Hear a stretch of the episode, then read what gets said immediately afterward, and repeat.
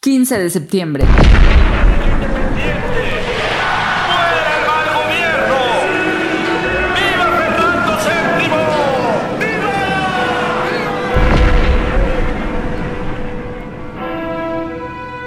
¿Y ahora tú? ¿Qué traes? ¿Yo? Nada. No más el puro sentimiento. ¿Festejamos? ¡Pa luego es tarde!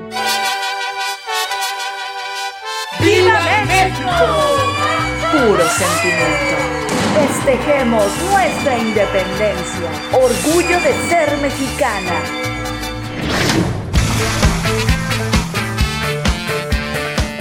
de septiembre del año 1254. Nació en Venecia el mercader y viajero Marco Polo. A través de sus dos obras cumbre, Los viajes de Marco Polo y Viajes por la tierra de Kublai Khan, Europa conoció por fin la existencia de algunas civilizaciones de Asia Central y China.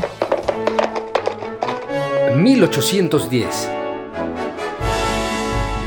en San Miguel, hoy de Allende, el insurgente Ignacio Allende es informado que la conspiración de Querétaro ha sido descubierta y que el intendente Reaño ordenó su aprehensión y la de Juan Aldama. Así, junto a Ignacio Pérez, cabalgó a Dolores para enterar al cura Miguel Hidalgo que la conspiración ha sido descubierta. Llegarán al curato de Dolores a las 2 de la mañana del día 16 de septiembre. Horas más tarde, Hidalgo pronunciará el grito de independencia.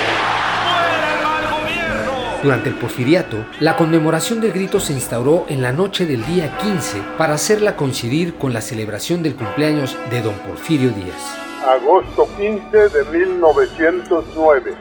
Señor Tomás A. Edison. 1830.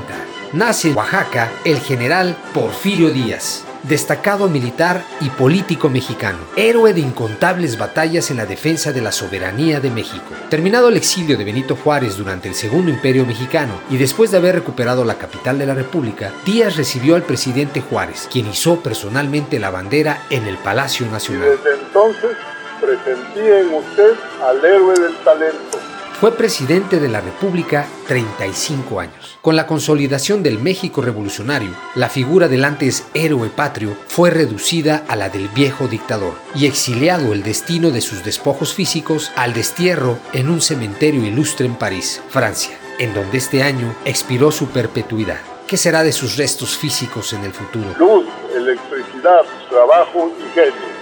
Su amigo que con orgullo estrecha su mano, Porfirio Díaz.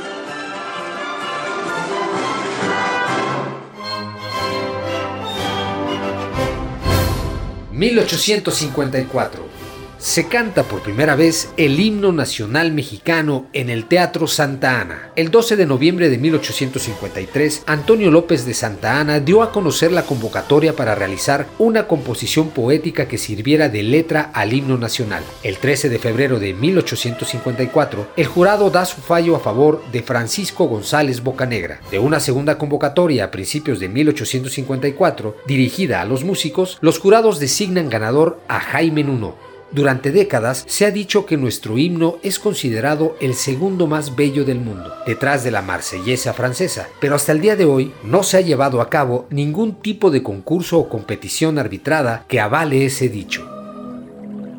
1963. Por primera vez, una mujer presidió la Asamblea General de las Naciones Unidas. Esa mujer es Vijaya Lakshmi Nehru Pandit, fue una diplomática y política de la India, siendo la primera presidenta en la historia de la organización. También fue la primera mujer india que asumió un puesto de gobierno en la India preindependiente. Sirvió como diplomática enviada de Nehru a la Unión Soviética, Estados Unidos, Naciones Unidas, México, Irlanda y España. Fue también alta comisionada de la India en el Reino Unido y durante su estancia en Londres fue clave en las relaciones indo-británicas de la época. En el año 2007, la Asamblea General de la Organización de las Naciones Unidas aprobó una resolución mediante la cual alienta a los gobiernos a fortalecer sus programas nacionales dedicados a promover y consolidar la democracia. En esta resolución, la Asamblea General estableció el 15 de septiembre como el Día Internacional de la Democracia, como una forma de exaltar la importancia universal de que los pueblos decidan de manera libre sus propios sistemas políticos, económicos, sociales y culturales, así como su plena participación en todos los aspectos de sus vidas.